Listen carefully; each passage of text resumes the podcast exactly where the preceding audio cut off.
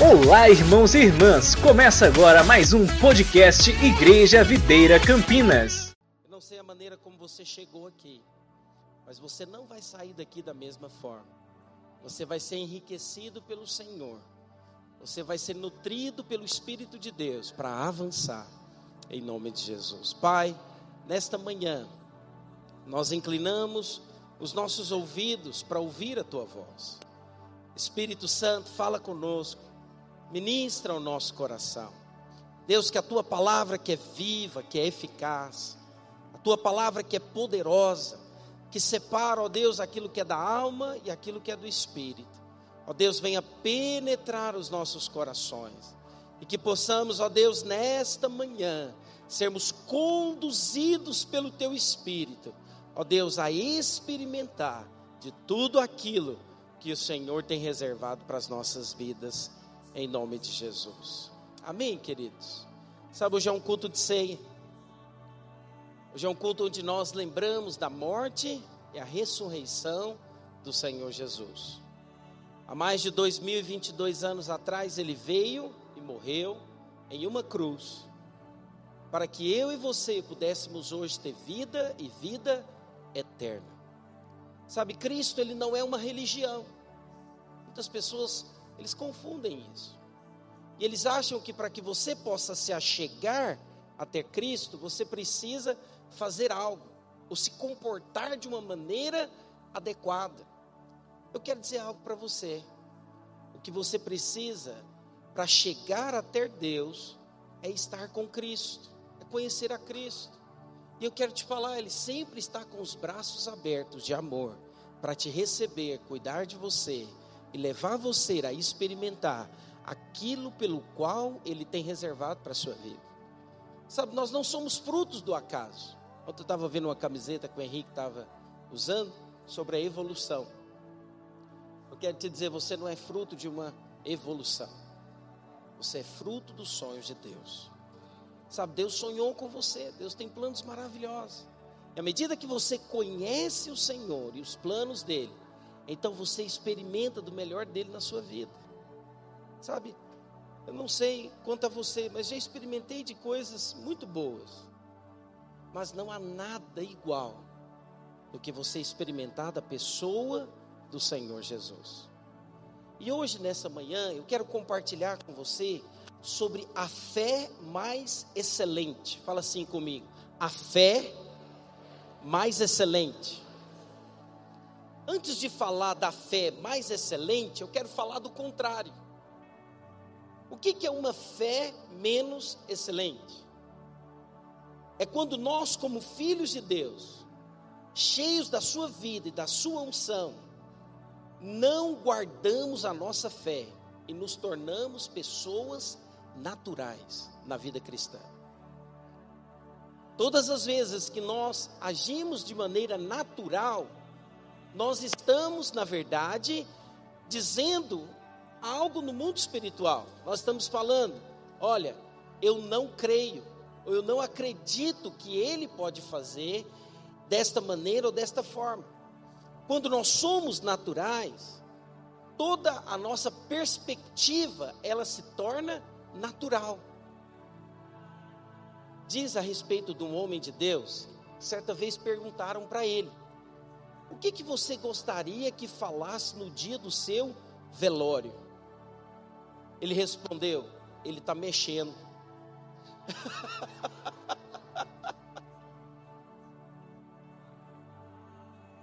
Tudo é uma questão de perspectiva. Qual que era a perspectiva dele? Perspectiva da ressurreição. Ele estava dizendo: Eu não quero né, provar da morte, eu quero viver. Sabe, mas quando você começa a enxergar de uma maneira natural, você então não experimenta daquilo que o Senhor tem e pode fazer. Sabe, queridos, tenha muito cuidado para você não limitar a Deus. Nós podemos limitar a Deus. Quando nós agimos de uma maneira natural, nós limitamos o favor de Deus sobre nós.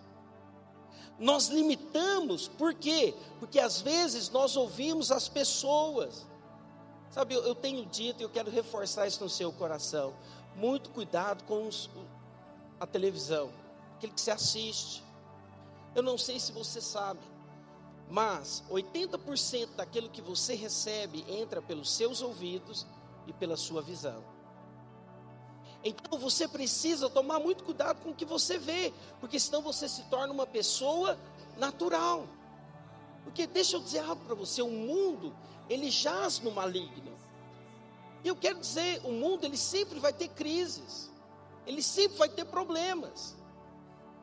Mas nós podemos perceber na palavra de Deus que existiram homens que não olharam para o natural e experimentaram do poder de Deus agindo sobre a vida deles em muitas situações que parecia impossível. Fala assim para a pessoa que está do seu lado: Deus, Ele é poderoso para fazer coisas impossíveis. Eu ouso dizer, Ele é especialista em transformar o impossível. Nós, milita, nós limitamos a Deus também, às vezes por causa das falsas doutrinas que infiltra dentro da igreja. Nós limitamos a Deus por causa da nossa perspectiva natural e humana. Mas para o Senhor não haverá impossível em todas as suas promessas. Não há impossíveis. Por isso eu digo para você hoje: não limite a Deus. Eu quero ler com você, abra sua Bíblia comigo, lá em Juízes, capítulo 1, versículo 19. Juízes, versículo 1, perdão, capítulo 1, versículo 19. Olha o que a palavra do Senhor ela diz. Esteve o Senhor com Judá, e esse, e este despovoou as montanhas porém não expulsou os moradores do vale, porquanto tinham carros de ferro. Esse texto ele diz que o Senhor estava com Judá. Não é maravilhoso você saber que o Senhor é por você, que o Senhor é conosco? É o Deus Emanuel. O que é o Deus Emanuel? É o Deus conosco. É o Deus que habita entre nós. Mas logo em seguida, depois do Senhor falar que Deus era com Judá, ele diz que eles não conseguiram expulsar os moradores do vale, porque eles tinham carros de ferro. Mas eu quero dizer algo para você: se o Senhor é conosco, o que, que são carros de ferro? Se o Senhor é conosco, os carros de ferro se tornam papel na mão de Deus. Sabe, Deus, Ele pode fazer coisas impossíveis. Diga assim: Deus é comigo. Se Deus é por nós, se Deus é conosco, nada nos é impossível. É importante que você tenha isso como clareza no seu coração. Sabe, queridos, Golias, ele estava vestido com armadura de bronze, com a couraça, ele tinha três metros de altura, mas Davi, em fé, ele diz: Quem és tu, incircunciso filisteu, para afrontar o exército do Deus vivo? Porque ele agiu por fé, uma pedra foi suficiente para derrotar Golias. Uma pedra uma pequena pedra na mão de alguém que se moveu em fé foi suficiente para destruir alguém que estava afrontando o exército do Deus vivo. Por isso é importante que você entenda que quando nós agimos de uma maneira natural, nós limitamos a Deus. Mas para que você possa compreender esse texto aqui de Juízes, capítulo 1, versículo 19, é necessário que a gente leia o começo do capítulo. Então coloca para nós, por favor, Estevam, a partir do versículo 1. Quero ler do versículo 1 até o versículo 3. Isso. Depois da morte de Josué, lembra Josué? ele que foi usado por Deus para entrar em Canaã, destruir Jericó. Então, depois da morte de Josué, os filhos de Israel consultaram o Senhor, dizendo: Quem dentre nós primeiro subirá aos cananeus para pelejar contra eles? Respondeu o Senhor: Judá subirá. E eis que nas suas mãos entreguei a terra. Disse, pois, Judá a Simeão, seu irmão: Sobe comigo a herança que me cai por sorte, e pelejemos contra os cananeus e também eu subirei contigo à tua, que te cai por sorte. E Simeão partiu com ele. Olha que interessante.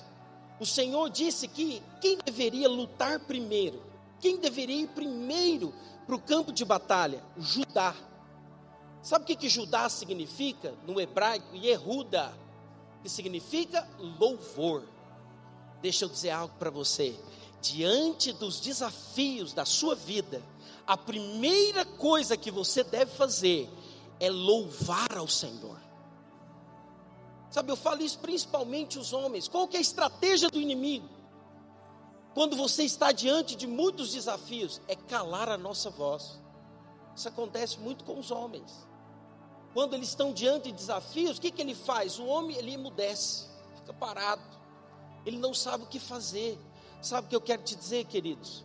Você precisa, diante do desafio, você precisa entrar para o seu quarto, colocar um louvor e louvar ao Senhor. Diante da, do desafio, diante do, do dia difícil, do dia mal, você precisa louvar, sabe por quê? O louvor, ele quebra cadeias espirituais. Paulo e Silas, quando você lê em Atos, eles estavam pregando o Evangelho, estavam falando do amor de Deus para as pessoas. Mas então eles foram presos, lançados no cárcere, no G2 da cadeia, lá no fundo, no lugar mais tenebroso, úmido. Não sei se você sabe, mas as cadeias anteriormente, né, elas não tinham lugar para você defecar como nós temos hoje. Então aquilo que era feito em cima caía para baixo estavam lá no fundo, acorrentado pelas mãos e pelos pés, meia-noite. Qual foi a atitude deles? Eles começaram a murmurar, reclamar, sabe, achar, nossa, por que, que é isso? Eu estou aqui pregando o Evangelho, fazendo a vontade de Deus, fazendo as coisas do Senhor, e parece que nada funciona. Não. Sabe qual foi a atitude de Paulo e Silas? Eles começaram a louvar ao Senhor. E a palavra de Deus diz que quando eles começaram a louvar, Deus dos céus viu a atitude deles e falou o seguinte: Eu vou entrar no coro, eu vou entrar no refrão. Sabe o que aconteceu, queridos? Quando Deus entrou no refrão, um terremoto aconteceu na terra, as cadeias foram destruídas, despedaçadas. Eu quero dizer algo para você, diante de, dos desafios, você precisa aprender a colocar o louvor em primeiro lugar. Deus diz para ajudar: Olha, Judá, eu já entreguei a terra nas tuas mãos. Quem que falou, irmãos? Deus falou. O que, que Deus tem falado ao seu coração? As palavras o Senhor tem entregado para você. Mas sabe qual foi a atitude de Judá? Judá, ele convidou Simeão para ir com ele. Ele falou: Sobe comigo ao meu território, para que possamos lutar contra os cananeus, e eu também irei com você lutar pelo seu território. Então Simeão foi com ele. Deus falou para Simeão e junto, queridos? Não. Deus disse: Olha, eu quero que você vá, e eu vou entregar essa terra nas tuas mãos. Sabe, queridos, quando nós ouvimos a palavra de Deus, mas nós dependemos do homem que está perto de nós, então nós perdemos e nós limitamos, não perdemos, mas limitamos o agir de Deus. Sabe, eu quero dizer algo para você. Você precisa decidir a respeito de alguma coisa, consulte ao Senhor, vá diante dele. Sabe, tem muitas pessoas que quando ele tem um problema financeiro, qual é a primeira coisa que ele faz? Em vez de dobrar os seus joelhos no quarto e orar, ele vai para o banco pedir empréstimo para o gerente. Quanto que eu tenho liberado aí na minha conta? Ele faz um empréstimo, arrebenta com a vida.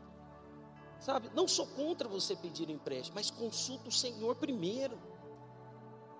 Sabe, irmãos, às vezes diante de uma enfermidade, qual que é a nossa atitude?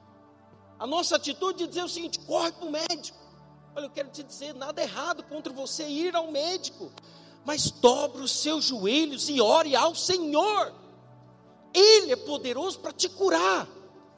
Ore ao Senhor, Ele pode usar o médico, mas Ele pode te curar instantaneamente. Sabe, nunca esqueça de uma irmã, ela foi ao médico, sabe, diagnosticada com câncer, um tumor no seio. Sabe, ela saiu daquele lugar e ela foi para o quarto dela, foi orar ao Senhor, falou: Senhor, eu sou filha amada, não aceito isso na minha vida, eu rejeito isso na minha vida. Ela orou, ela clamou ao Senhor, sabe, ela se derramou diante do Senhor. Dois dias depois ela foi fazer o exame. A hora que eles foram fazer a, né, o exame para constatar se era maligno aquele tumor, não tinha tumor mais. Tudo por quê? Porque ela foi consultar o Senhor. Antes de você pedir conselho a alguém, consulte ao Senhor. Ele vai falar com você. Ele vai manifestar o poder dele sobre a sua vida. E sabe o que é melhor? Você vai ter uma experiência tão profunda e tremenda com ele, que isso vai marcar a sua vida, vai marcar a sua história com ele. Nós precisamos disso, queridos. Sabe, Moisés, ele foi levantado por Deus para tirar o povo do Egito de Faraó. Porém, o Senhor falou para ele: Moisés, eu quero que você vá e fale a Faraó. Mas Moisés disse: Eu não sei falar, eu não, não eu sou gago. Deus ele se irou com Moisés e disse: Quem fez a boca do homem, Moisés? Ele queria levar Arão com ele. Sabe, Deus permitiu, Deus acabou permitindo que Arão fosse com ele. Mas deixa eu dizer algo para você: isso não é o melhor de Deus. A sua vontade é que você possa ouvir a voz de Deus e experimentar daquilo que Ele pode fazer. Irmãos, deixa eu dizer algo: nós precisamos guardar a nossa fé. A nossa fé é algo que nos leva a alcançar o favor de Deus. Você pode perceber nos evangelhos que Jesus, ele não disse em momento algum, grande é a sua obediência grande é a sua santidade, pequena é a sua santidade. Não, o Senhor sempre disse: grande é a sua fé. Quando você age por fé, você começa a ver Deus mudar a sua história, Deus mudar a sua realidade. Eu quero te falar uma coisa, querido. Quando Deus nos chama, quando Ele fala conosco, Ele nos equipa. Não importa se tem carros de ferro, Ele vai lutar por nós. Ele vai fazer por nós. O que nós precisamos? Nos agarrar nessa verdade. Nós precisamos, sabe, todos os dias, dizer ao Senhor: Eu creio, eu tomo posse, eu vou avançar, eu vou ver o Senhor agir na minha vida. Eu vou ver ele mudar a realidade. Sabe, irmãos, quando você depende dos homens, a sua vitória ela fica limitada. Mas quando você depende da sua fé, você vai ver Deus fazer coisas extraordinárias. Lembra que eu falei aqui semana passada? Nós vamos viver o melhor segundo semestre das nossas vidas. Hoje eu quero te ensinar a maneira como você vai viver. Você vai viver por fé. Você precisa guardar a sua fé. Você precisa que a sua fé, sabe, ela possa crescer, avançar. Não permita que o inimigo, através das dificuldades, dos problemas, eles venham paralisar a sua fé. Você precisa dizer: Senhor, eu creio, e eu verei o Senhor se manifestar em meu favor. Por isso, Cuidado, ao depender do homem, você não perca tudo aquilo que Deus quer fazer. O Senhor, Ele quer fazer coisas grandes, mas tudo depende de fé. Alguns têm uma fé mais apropriada do que outros. Eu quero usar com você o texto de Hebreus, capítulo 11. Abra sua Bíblia comigo, Hebreus, capítulo 11, a partir do versículo 32.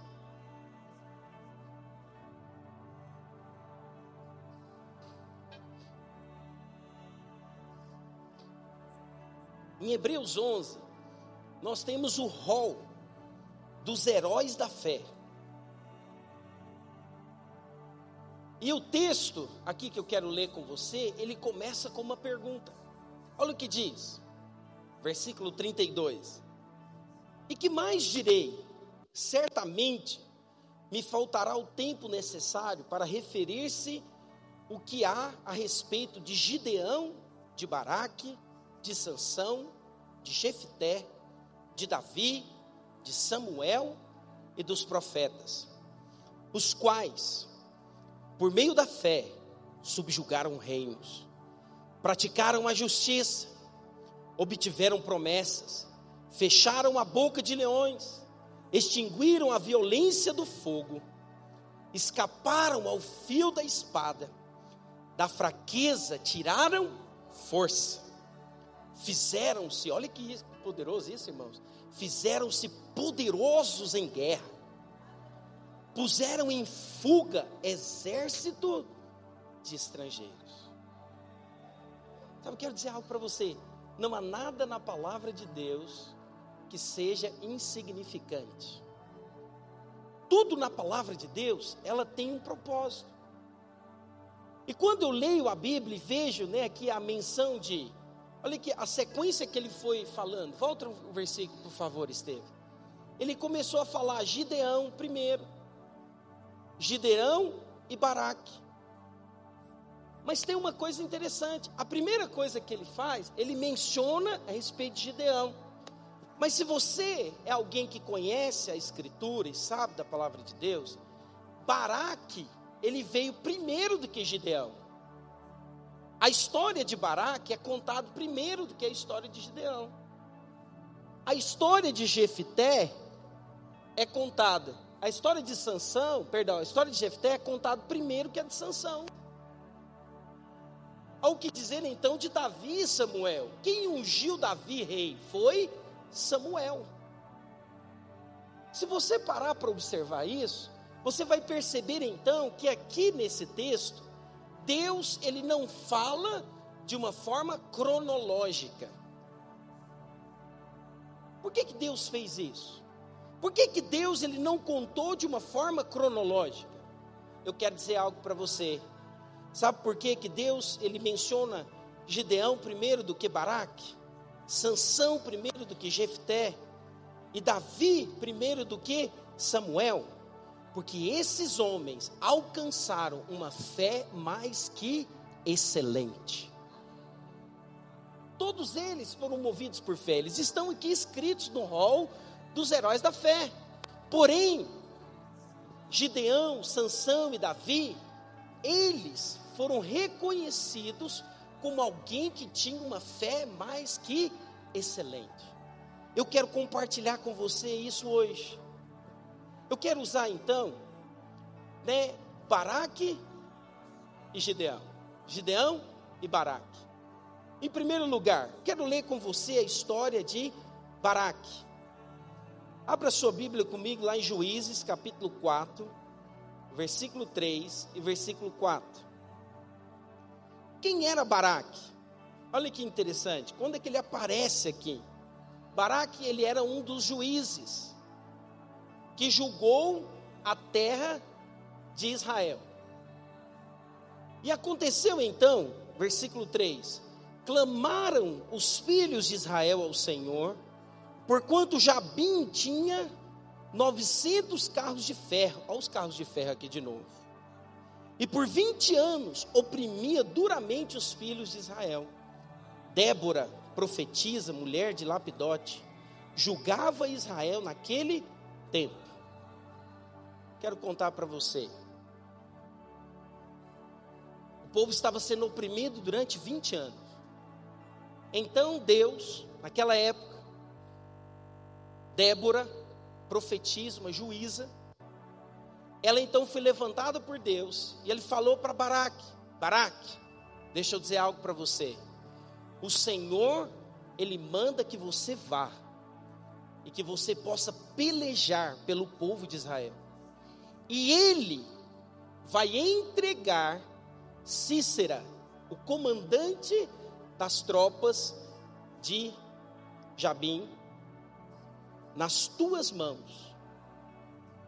Ele falou para Baraque: Eu vou entregar para você, Baraque, nas suas mãos, o comandante. Mas sabe o que aconteceu? Baraque, ele disse o seguinte: Vá lá para o versículo 6, Estevam, por favor. Olha o que diz. Mandou ele chamar a Baraque, filho de Abinoão, de Quedes de Naphtali, e disse-lhe: Porventura o Senhor Deus de Israel não deu ordem, dizendo: Vai e leva, leva gente ao monte Tabor, e toma contigo dez mil homens dos filhos de Naphtali e dos filhos de Zebulon. Próximo, nós vamos ler até o 8. E farei ir a ti para o ribeiro, Quizon, a Cícera, comandante do exército de Jabim, com seus carros e as suas tropas. E olha o que ele diz: E o darei nas tuas mãos. Agora olha o versículo 8. Então lhe disse Baraque: Se fores comigo, irei. Porém, se não fores comigo, não irei. O que, que Baraque estava dizendo? Débora, se você for comigo, eu vou. Mas se você não for, eu não vou. É igual muitos irmãos que dizem o seguinte: se minha mulher não for comigo, eu não vou. Eu só vou se ela for. Eu não vou me dispor. Porque vai que eu passo vergonha. Só eu quero te dizer. Olha o que aconteceu. Próximo versículo. Ela respondeu: Certamente irei contigo. Débora disse: Olha, eu vou com você, porém não será tua a honra da investida que empreendeste, pois às mãos de uma mulher o Senhor lhe entregará a Cícera. E saiu Débora e se foi com Baraque para Guedes. Oh, queridos, quero dizer algo para você. Não dependa de outros para fazer aquilo que Deus chamou você para fazer. Eu quero alertar o seu coração hoje. Você tem potencial. Deus colocou em você, sabe, todo o potencial. O que, que você precisa? Dizer: Eu vou, eu não preciso de ninguém. Ele é comigo, Ele é por mim, Ele vai fazer. Eu não vou depender dos outros, eu serei usado pelo Senhor. Sabe, irmãos, Baraque, ele teve fé, por quê? Porque ele foi para a peleja. Mas a palavra de Deus diz que a honra veio sobre a vida de Jael. Jael foi a mulher que matou Cícera, o comandante da tropa. Eu quero te falar, sabe, como homem de Deus. Eu quero falar isso para os homens de Deus. Estou querendo fazer um culto só para homens. Rapaz, esse lugar vai tremer.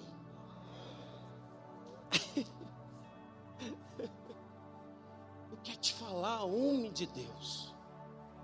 Ô oh, irmãos, nós somos o sacerdote no nosso lar. Você já percebeu que às vezes é a mulher que toma frente, a mulher que toma decisão. Eu quero te falar, você quer ver seus filhos aqui rendidos à presença do Senhor? Você, como homem, se levante como autoridade no seu lar e exerça governo, domínio. Sabe, busque ao Senhor, fala, eu vou fazer. Eu sou sacerdote do Senhor, Ele me ungiu. Irmãos, quando você reconhece a sua posição, Deus derrama capacitação para você fazer aquilo que você não conseguia fazer de maneira natural. O que, que nós precisamos? Nós precisamos então depender do Senhor. Por que, que o Senhor fala de Gideão? Eu falei de Baraque. Mas por que, que o Senhor fala de Gideão primeiro? Porque Gideão teve uma fé mais que excelente. Pastor Gideão fez prova de Deus? Sim, ele fez prova de Deus. Mas Deus disse para ele: Gideão, convoca o povo para vir lutar. Vieram 20 mil homens. Deus falou para Gideão: Gideão, é muita gente. Não dá para ganhar a guerra com esse povo. Ficou 300. 300. Ele falou: Deus, é com esses que a gente vai. Deus falou para ele: é com esses. Então, beleza, o senhor falou, está feito. Só que deixa eu te contar uma coisa. O inimigo que, ia, que eles iam lutar eram aproximadamente, segundo os historiadores, 70 mil homens. Como que é possível 300 vencer 70 mil? Como que é possível, irmãos? Como que é possível? Sabe o que aconteceu? Eles não precisavam lutar. Deus deu uma estratégia. Sabe o que aconteceu? Ele falou: vocês vão pegar os tambores, para traduzir para você aqui, para você entender. E vocês vão bater os tambores ao mesmo tempo. E vocês vão gritar. Em uma só voz. Eles fizeram isso. Sabe o que aconteceu? O Senhor colocou contenda entre os adversários. Eles começaram a se matar um com o outro e fugiram. E eles receberam a vitória. Eu quero te falar uma coisa: não limite o poder de Deus sobre a sua vida. Deus pode fazer coisas extraordinárias. O que, que nós precisamos? Nós precisamos confiar em Deus colocar a nossa esperança no Senhor e dizer: Ele vai fazer. Você precisa guardar a sua fé. A fé mais excelente é você responder aquilo pelo qual Ele comissionou você fazer. Sansão e Jefité, não quero me delongar. Sansão, ele é um herói bem peculiar. O comportamento de Sansão, ele é bem diferente daquilo que é de um cristão normal. Sansão, ele foi escolhido por Deus e ele era nazireu. Sabe o que é um nazireu? Um nazireu era alguém que não poderia cortar os seus cabelos. Tinha três coisas a respeito de um nazireu.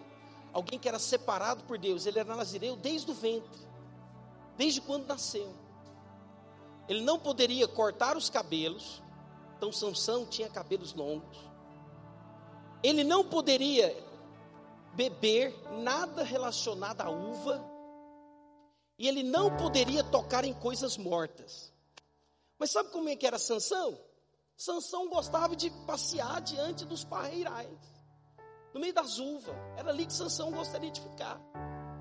Ele não tomava, ele ficava cheirando, sabe? Ah, o cheiro da uva. Certa vez, Sansão, olha irmãos, preste atenção nisso. Vem um leão contra ele. Sansão rasgou o leão no meio com as mãos. Irmão, se eu te der um papel um pouco mais grosso, você não consegue rasgar, eu não consigo rasgar.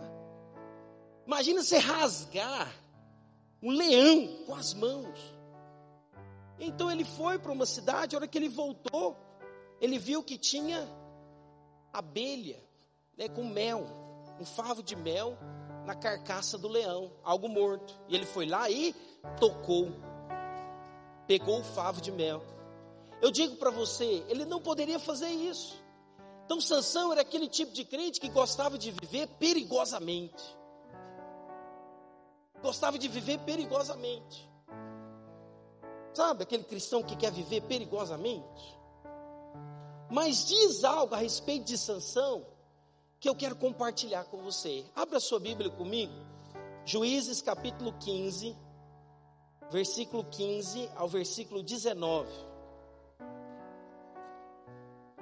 Olha o que a palavra de Deus diz. Achou uma queixada de jumento, ainda fresca, à mão, e tomou-a e feriu com ela mil homens, e disse: com uma queixada de jumento e um montão, outro montão, com uma queixada de jumento, feri mil homens. Abaixa um pouquinho, por favor, Heitor. Tendo ele acabado de falar, lançou da sua mão a queixada. Chamou-se aquele lugar Ramate Lei. Sentindo grande sede, clamou ao Senhor e disse: Por intermédio do teu servo, deste essa grande salvação. Morrerei eu agora de sede cairei nas mãos desses incircuncisos? Então o Senhor fendeu a cavidade que estava em lei, e dela saiu água. Tendo Sansão bebido, recobrou alento e reviveu. Daí chamar-se aquele lugar em Racore, até o dia de hoje. Olha que interessante. Sansão poderia tocar em algo morto? Não, ele era nazireu. Ele pegou uma queixada de jumento. Eu pergunto para você, era algo proveniente um animal que havia morrido. Mas olha que impressionante. Ele pegou em algo que ele não poderia pegar. E a palavra de Deus diz que com uma queixada ele matou mil homens. Irmão, já imaginou o que é isso? Um homem matar outros mil.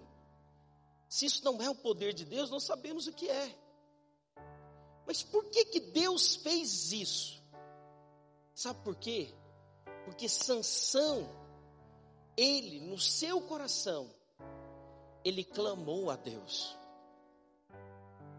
Ele pediu, ele não confiou naquilo que ele fazia. Ele não confiou no seu bom comportamento. Ele não confiou nas obras que ele tinha para apresentar diante de Deus. Ele apenas confiou em Deus e se rendeu a Ele. Sabe, queridos, é como a história daquela mulher sirofenícia, que ela chegou diante de Jesus e perguntou: Jesus, a minha filha está terrivelmente doente, me ajuda. O que, que Jesus fala para ela? Olha, eu não vim para você, eu vim para os judeus primeiro. Ainda não havia chegado o tempo do evangelho ser pregado aos gentios ele estava pregando para os judeus. Mas ela disse: Senhor, das migalhas também nós podemos comer. Naquele momento, sabe o que ela fez? Ela agiu por fé. Ela disse: Senhor, se o Senhor quiser, se o Senhor puder, eu quero receber a bênção. Sabe o que aconteceu? O Senhor disse para ela: Grande é a tua fé. Preste atenção nisso aqui. Uma coisa é você ter fé por algo que o Senhor falou na sua vida, que Ele vai fazer. Mas essa mulher aqui, ela teve uma fé por algo que o Senhor não havia falado. Você está entendendo isso? Porque ele disse que o Senhor disse: grande é a tua fé. E então ele concedeu aquilo que ela desejava. Sabe, queridos, todas as vezes que nós agimos por fé, nós transcendemos o tempo e o espaço. E você pode receber aquilo que às vezes é algo que o Senhor quer lhe conceder no futuro. Mas pela fé você pode acessar. A fé é a mão. Uma vez que você exerce fé, você está com as suas mãos pedindo ao Senhor. Algo interessante nesse texto, não sei se você sabe, mas Sansão foi o último rei. Nós sabemos que o último rei foi Samuel, mas escrito no livro de Juízes, Sansão foi o último rei. E diz que um dia cortaram o cabelo dele. Então seus olhos foram, né, furados, ele ficou cego. O último rei que, que reinou sobre Israel, também Zedequias ficou cego. E a última igreja, a igreja de Laodiceia, o Senhor fala para ela: você é como alguém que está cego e nu. Por que, que o Senhor fala disso? Sabe por quê, queridos? Todas as vezes que nós tiramos os nossos olhos do Senhor, nós então não experimentamos de tudo aquilo que Ele tem para nós. Coloca os seus olhos fixos no Senhor. Tome cuidado para que os seus olhos não estejam na confiança dos homens, apegado àquilo que o homem pode fazer apegado àquilo que o homem te prometeu. Sabe, nós cantamos aqui, Ele é fiel para cumprir. Então, se você declarar em fé e tomar posse disso, você vai receber. Por que, que Sansão é falado primeiro do que Jefté? Porque Jefté, ele também era filho de uma prostituta. Quando você lê a respeito de Jefté, você percebe que Jefté, ele também foi levantado por Deus. No primeiro momento ele foi rejeitado pelos seus irmãos, pela sua tribo. Mais tarde, eles convocaram Jefté, porque Jefté era um guerreiro. Mas sabe o que que Jefté ele fez? Quando ele recebeu a convocação do Senhor, isso aqui é importante que eu fale para você. Está lá em Juízes 11, abra sua Bíblia comigo, Juízes 11, versículo 30 e versículo 31. Olha o que diz a palavra do Senhor. Fez Jefté um voto ao Senhor e disse: Se com efeito me entregares os filhos de Amon nas minhas mãos, quem primeiro da porta da minha casa me sair ao encontro, voltando eu vitorioso dos filhos de Amon, este será do Senhor, e eu o oferecerei em holocausto. O que que Jefté fez? Ele fez um voto. Tem muitas pessoas que também vivem dessa maneira. Eles fazem voto diante de Deus. Eles dizem o seguinte: não, se o Senhor me abençoar com esse emprego, o primeiro salário que eu receber, eu vou entregar para o Senhor. Ele está quase aposentando e nunca entregou o primeiro salário. Tem muitas pessoas que fazem um voto com o Senhor dizendo o seguinte: olha, se o Senhor me der o filho, né, eu vou então, né, consagrar na casa do Senhor. O menino está entrando na faculdade e ele nunca fez isso. Deixa eu dizer uma coisa para você. A palavra de Deus diz: é melhor que não votes. Mas se você votar, cumpre. Se você fizer um voto diante de Deus, é melhor você cumprir. Só que tem muita gente como é Jefité. Sabe quem saiu ao encontro dele? Assim que ele retornou da guerra, a filha mais nova dele.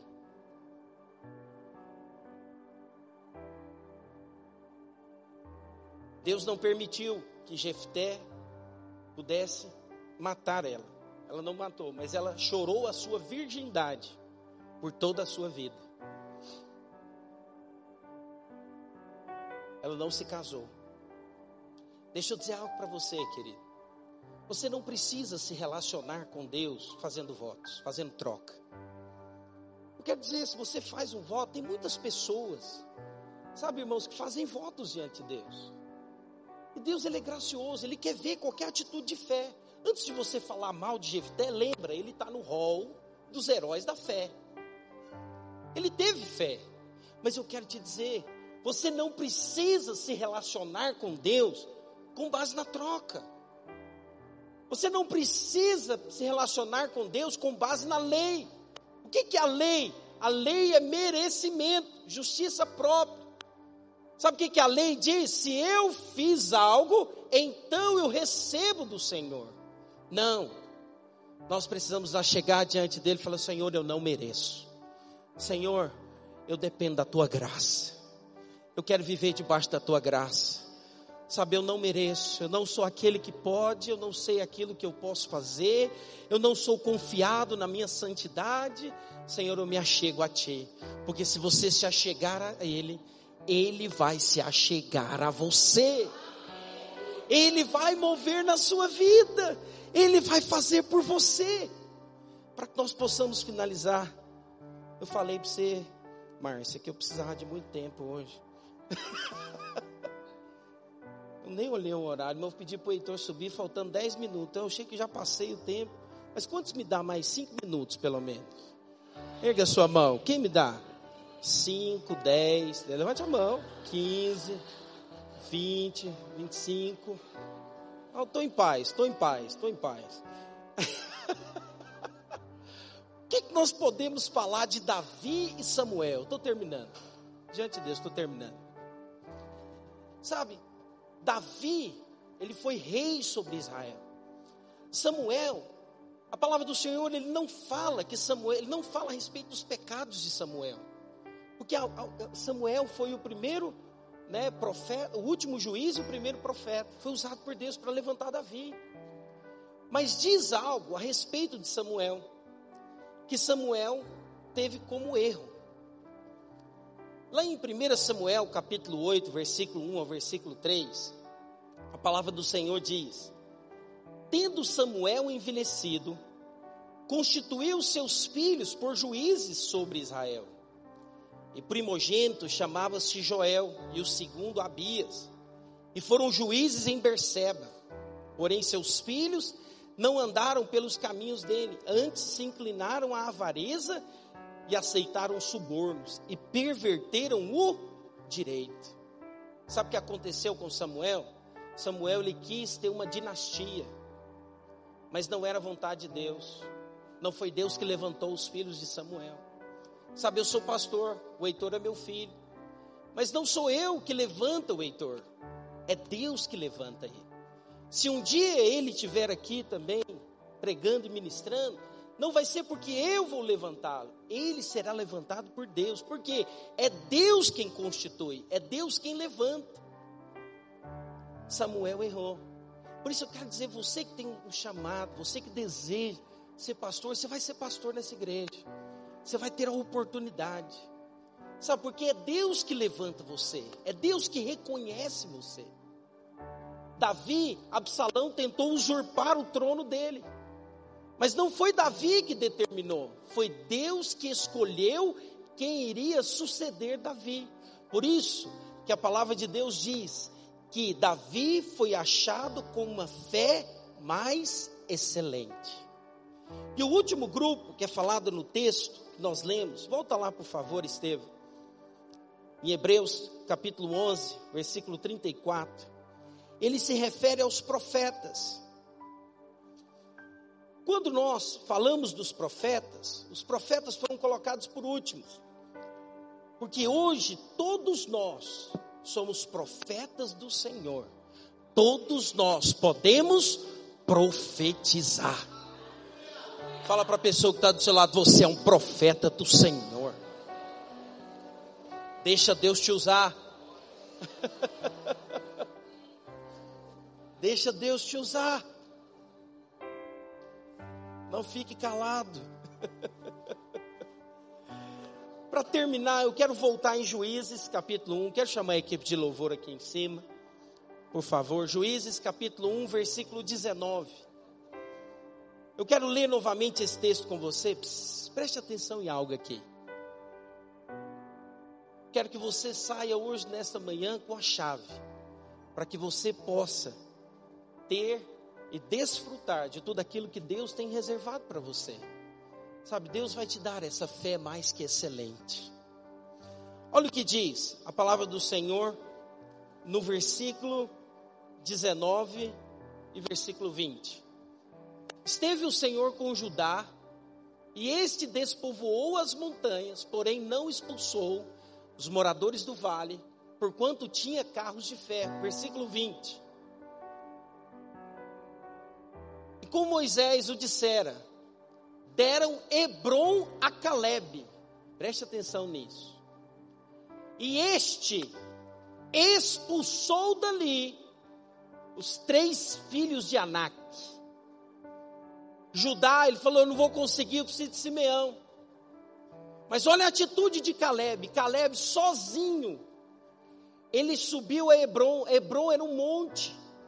E deixa eu te falar, sabe quem que eram os filhos de Anak? Gigantes. Caleb sozinho, ele expulsou. Davi matou um gigante.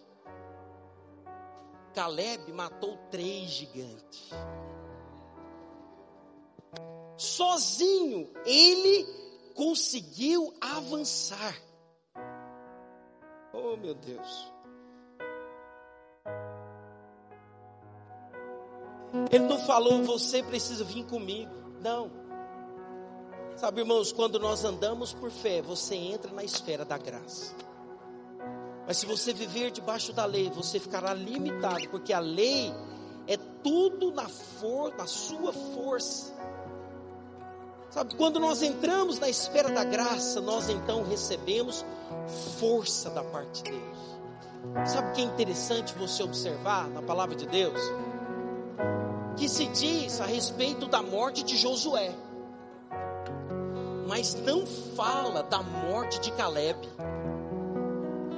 Quando Caleb foi conquistar aquele monte de Hebron, ele tinha 85 anos de idade. Ah, pastor, naquela época é diferente de hoje. Não. A palavra do Senhor diz que ele tinha vigor como um homem de 40 anos. Sabe por quê? Porque havia em Caleb um espírito diferente. Sabe que, que espírito era esse? O espírito da fé. Quando você se move por fé, você não fica velho não sei se você sabe, mas os levitas, eles ajudavam a servir os sacerdotes no templo. Eles só poderiam começar a servir a partir dos 25 anos de idade. Preste atenção nisso. Mas eles só poderiam servir, irmão Diniz, até os 50. Nos 50 ele tinha que aposentar. Mas Caleb, irmão Diniz, aos 85 ele tinha vigor e força. Caleb, irmão Bento, aos 85 anos, era cheio de fé e de força. Por quê? Porque tinha nele um espírito diferente. Quantos querem receber esse espírito da fé? Quantos querem se mover em fé? Sabe, eu quero que você fique de pé onde você está. Eu quero ler um último texto com você. Deuteronômio, nós vamos ceiar. Quero que os irmãos que estão com os elementos da ceia, eles possam se colocar aqui à frente, por favor. Quero ler esse versículo com você. Olha o que Deus diz a respeito daqueles que o servem. Olha o que ele diz. Psss, preste atenção nisso, querido. O ferro e o metal será o teu calçado, e a tua força será com os teus dias. Sabe o que, que significa isso? Significa que é Ele quem renova as nossas forças. É Ele que nos dá força, é Ele que nos dá vigor, é Ele que nos dá alegria. Sabe que lugar que foi profetizado isso? Preste atenção aqui em mim. Foi em Acer. Sabe o que significa a palavra Acer? Feliz. O que, que nós falamos no início? A alegria do Senhor é a nossa força. Eu quero te dizer uma coisa: sabe o que, que o Senhor vai fazer? Ele vai fazer fluir de você rios de águas vivas, renovando as suas forças e te dando alegria você vai andar feliz, você vai andar sorridente, você será alguém que irá contagiar as pessoas com a alegria do Senhor, porque em você Ele colocou um espírito diferente, o espírito da fé. Quantos creem nisso? Oh irmãos, nós precisamos dessa verdade hoje. Foi Senhor, eu não vou confiar naquilo que o homem está dizendo. Senhor, eu não vou colocar a minha esperança nas coisas que eu vejo. Eu vou olhar para o alto. Sabe, eles aqui se prostrar diante do Senhor. Eu verei a minha descendência, eu verei a bênção do Senhor na minha vida. E eu quero te falar, você vai experimentar do melhor de Deus na sua vida. Quantos creem nisso? Nós vamos cantar uma canção. Ao cantar uma canção, você que é batizado em uma igreja cristã, você é nosso convidado para ceiar conosco. Nós convidamos você a pegar o pão e o cálice. Nós vamos depois orar e vamos ceiar juntos. Amém? Vamos louvar ao Senhor. Pode apagar as luzes, por gentileza. Pode servir, queridos. Podem servir.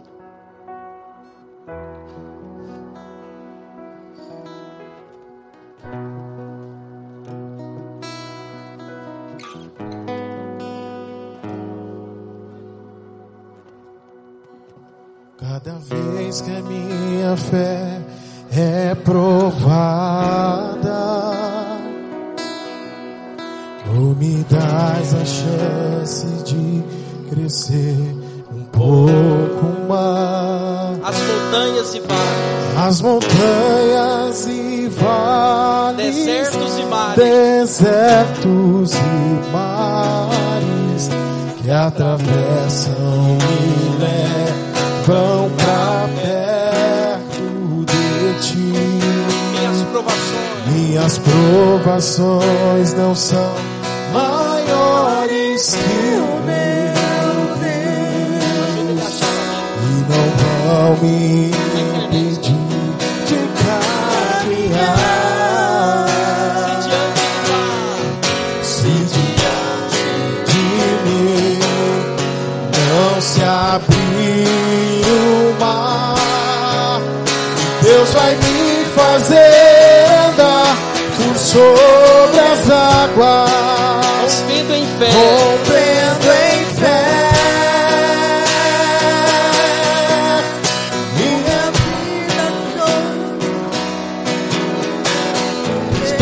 pouquinho, irmãos.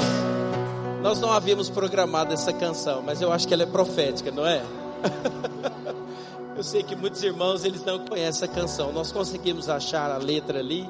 Vamos começar novamente. Eu quero que você cante essa canção declarando: Eu vou romper em fé. Amém? Eu vou ver o sobrenatural do Senhor sobre a minha vida. Aleluia. Glória a Deus. Conseguiu aí, Estevam? Pode colocar para nós, rompendo em fé.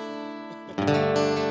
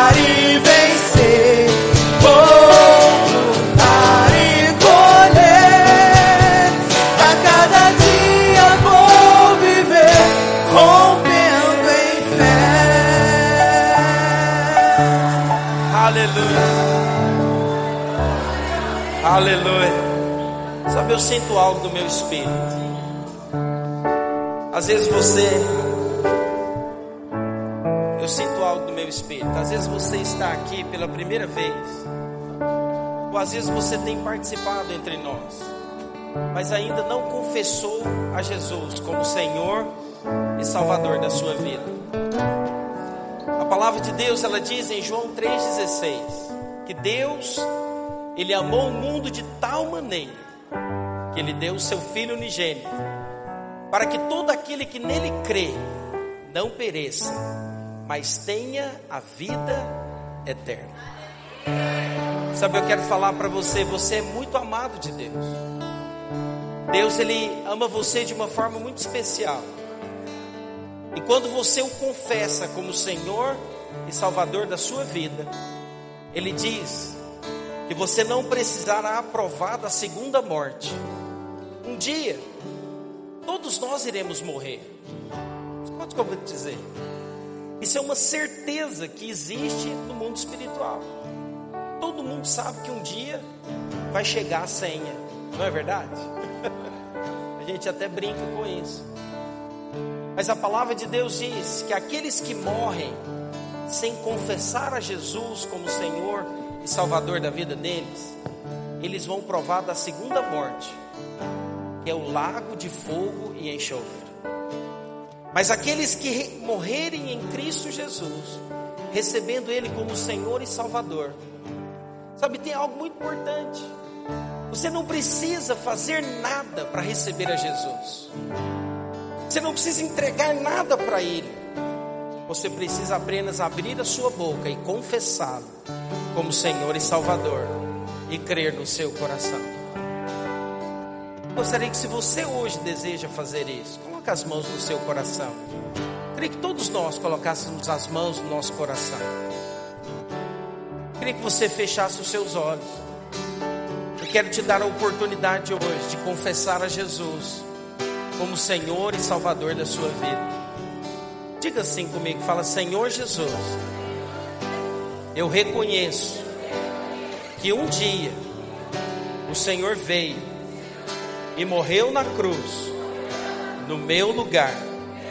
Eu reconheço que eu sou pecador e preciso do teu amor. Senhor Jesus, escreve o meu nome no livro da vida.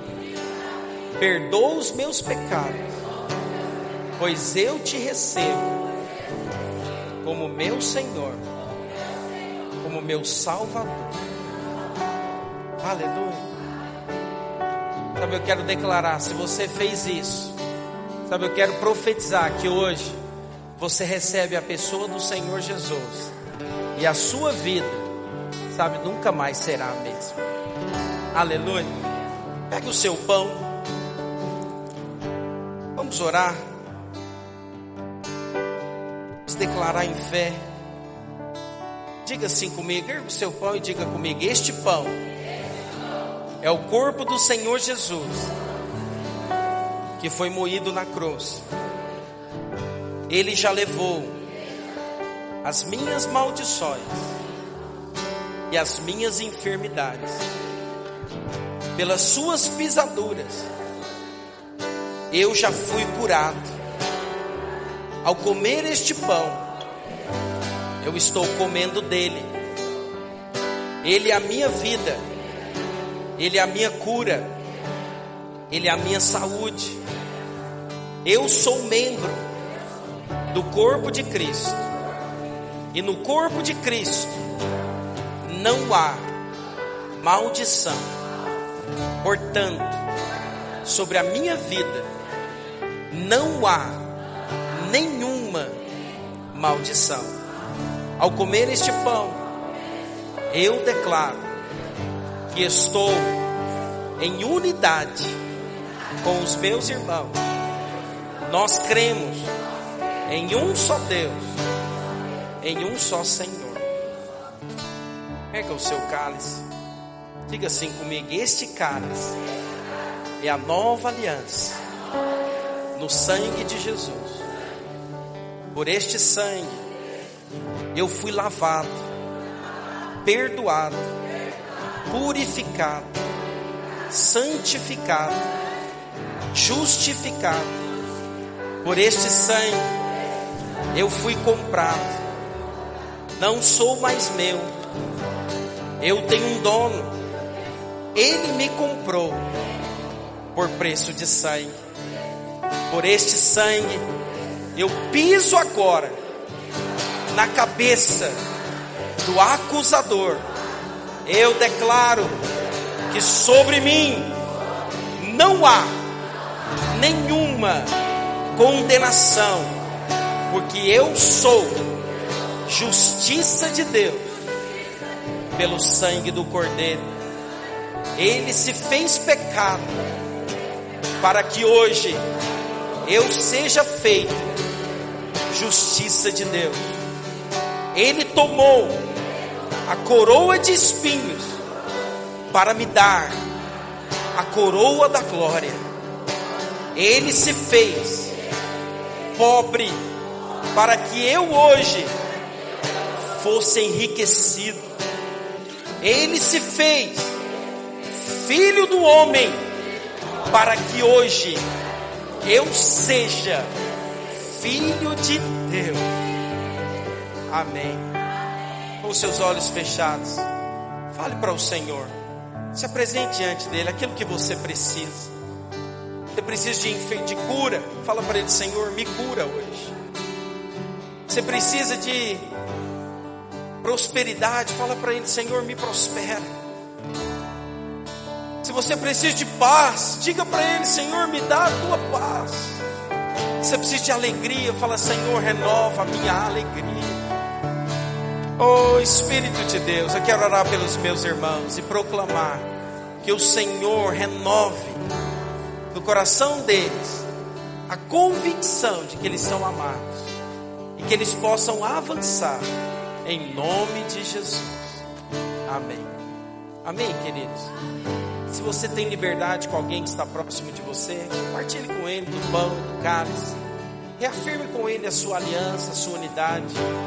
Sabe, ao fazermos isso, nós estamos encerrados. Né? Deus abençoe os irmãos. Me perdoe ter passado um pouco do horário. Deus abençoe sua vida. Que você seja tremendamente enriquecido pelo Senhor. Os irmãos que vieram, muito obrigado pela sua presença. Que você possa retornar em nome de Jesus. Amém?